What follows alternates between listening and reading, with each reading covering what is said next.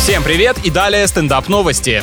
В Петербурге пара во время ссоры сломала перила балкона и рухнула на землю со второго этажа. Молодцы, я считаю, нашли справедливый способ, чтобы в семейной драке не кому-то одному доставалось, а всем, как завещали в ЗАГСе, все поровну и пополам. На записи видно, что мужчина и женщина устроили потасовку на лоджии, но ограждение не выдержало двух взрослых людей и обрушилось, потому что нечего на канатах висеть, люди даже камеры достали, ждали зрелищного боя, а вы возню устроили. Очевидцы заявляют, что пострадавшие живы и госпитализированные реванш перенесен на лестничную клетку.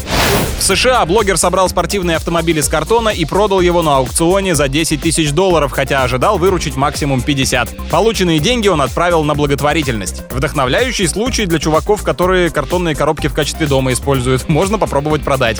На этом пока все. С вами был Андрей Фролов. Еще больше новостей на нашем официальном сайте energyfm.ru.